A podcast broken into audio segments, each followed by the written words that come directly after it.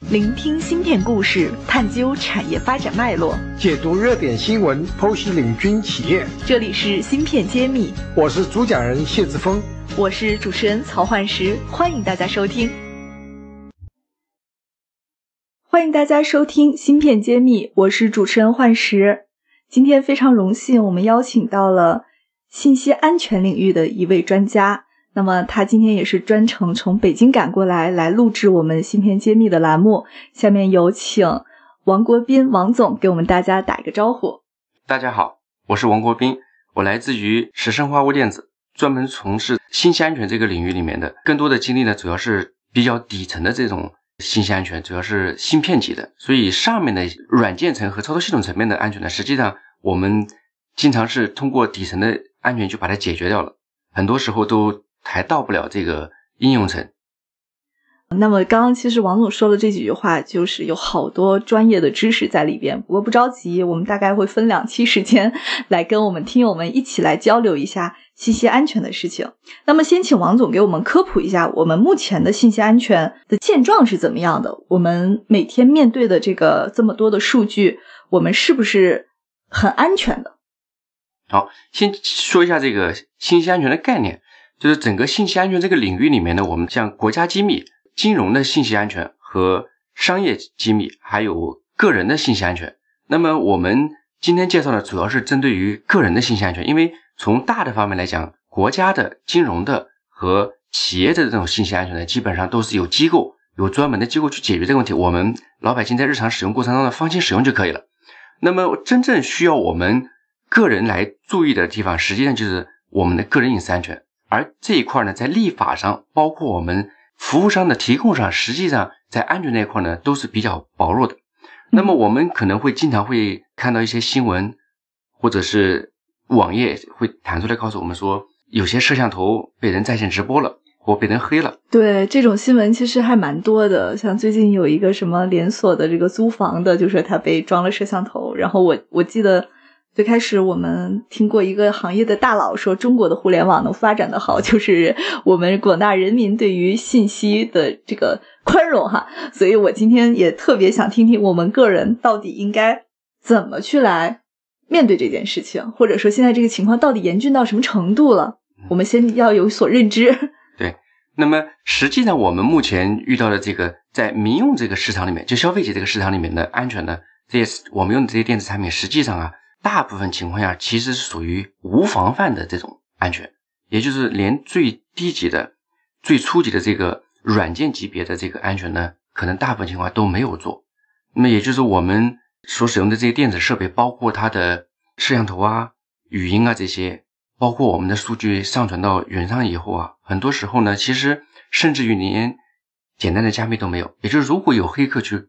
在我们这个数据产生、接收和存储这个环节当中有一个环节被攻击了，那么我们的数据呢，其实就原原本本的没有太高的门槛就被人给端走了。那这个时候呢，我们其实也是现在我们这个阶段，那么发展比较快嘛，那么大家可能不不管是这种设备的提供商，还是我们的互联网提供商，还是我们的其他的信息服务者，包括我们用户自己，都在这个过程当中更多的关心的是我们。产品的性能、速度，包括它的功能，是不是能满足我们的需求？那么在接下来，我想随着这个智能设备，包括互联网、移动互联网这些普及了以后，大家可能对信息安全都会比较敏感。这个欧美国家走过的路，其实我们一样都会走的。就是目前西方国家，我们能够经常看到网络里头或者是新闻里能看到很多互联网公司或者其他的信息提供商，因为泄露个人隐私而遭到比较力度比较大的惩罚。这一点呢，我们目前可能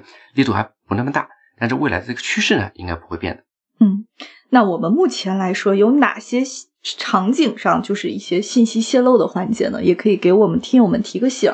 嗯，主要是三个方面嘛。第一个就是我我们的电子设备或者我们的存储设备里面存储的这些信息会被黑客或者是其他的恶意攻击者给窃取走了。存储设备，比如说像我手机，每天都有。很多照片啊，或者数据，其实这也算是一种场景。没错，没错，包括我们的我们的电脑，或者说我们的信息存储在云上。比如说，你申请了一个呃某个互联网公司里的提供的这种公有的云，你可能申请了一个空间，那么这些呢，实际上都面临着黑客攻击的，因为只要联网，就是暴露在黑客的那个攻击范围之内的。那我把数据传上去，难道这些上传的端口没有帮我把我的信息加密吗？对于目前的主流的这个，就我们常见的这些大的互联网提供商，它都是有一些防范措施的。但是我们并不能保证我们的数据就是一定安全的。比如我们在二零一八年的时候，我们看到 Facebook 就发生了三起安全事故，三月份、九月份、十二月份分别发生三起。那么 Facebook 在我们现在来看，其实它在全球来说也是比较顶级的互联网公司。就像这样的公司，它都会发生严重的信息泄露事件。那我们想，实际上其他的互联网公司一样，我们也要有这份心在里面。获取音频版文字内容，请关注公众号“茄子会”，联系主播可添加文下客服微信号。嗯，那除了刚刚说到的这个设备存储类会有这个泄露的场景，还有其他的场景吗？那还有我们实际上我们比如手机，那现在对于现在智能手机的普及，特别是在咱们中国，智能手机普及率要比欧美国家要高很多。那么智能手机基本上在我们年轻人。的这个使用过程当中，实际上基本上是七乘二十四小时，全天候的一直在陪伴在我们身边。也就是我们所有的这些，它能够采集的这些设备，呃，手机里面包括这个摄像头、语音、它的运动的传感器或者它的位置信息，基本上呢，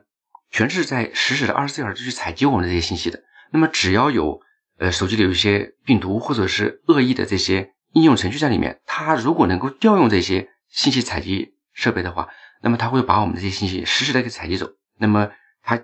同时也可以存储在本地，或者是存到云端去，也就我们这些实时采集这些数据呢，基本上都被端走了。嗯，那这个听起来也是一个特别特别没有安全感的一件事儿。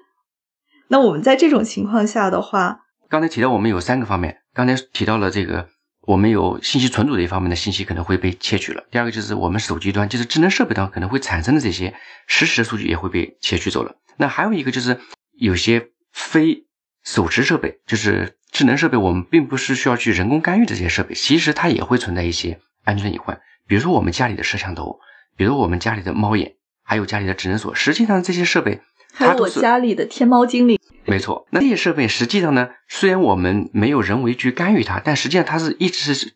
有采集设备去采集我们的这些信息的，不管是语音的，还是视频的，还是甚至于指纹锁，指纹锁上还会有我们的这个指纹。那这些信息实际上都是属于比较敏感的，那么这些信息我们都是应该去加以保护的。那目前为止呢，呃，市面上主流的这些设备来说，可能防范的等级相对来说都比较低，在去年。工程信息管理总局就发一个文说，比如说智能锁，他就建议大家说，暂时不要用远程开锁和人脸识别的方式，因为它安全级别太低了，国家这些主管部门都看不下去了。就是远程开锁，我记，嗯，我记得好像是就是很多这种公寓和酒店就用这种手机一刷就开掉，这只是您说的这个远程开锁的场景吗？是的。OK，那它为什么为什么会那么不安全呢？啊，是因为它的。那个手机或者是其他的设备来远程来控制这个智能锁的时候，它实际上就存在几个问题。一个就是它要去识别这个给他发起命令这一方，他是不是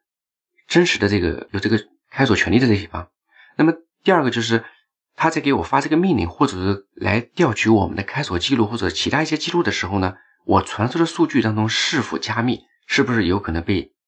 第三方给窃取走了？那这个呢，实际上都是比较基本的这个。安全的措施。那么目前呢，很多设备我们看到很多设备是没有这方面的措施。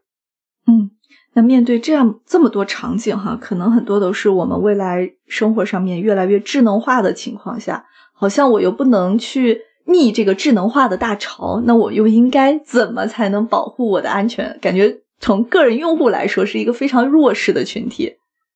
呃，是的，的确是这个科技发展。为我们提供了很多的便捷，那么我们不能因为可能存在的信息泄露的问题，那我们就因噎废食，我们不能独立于这个社会发展之外。所以呢，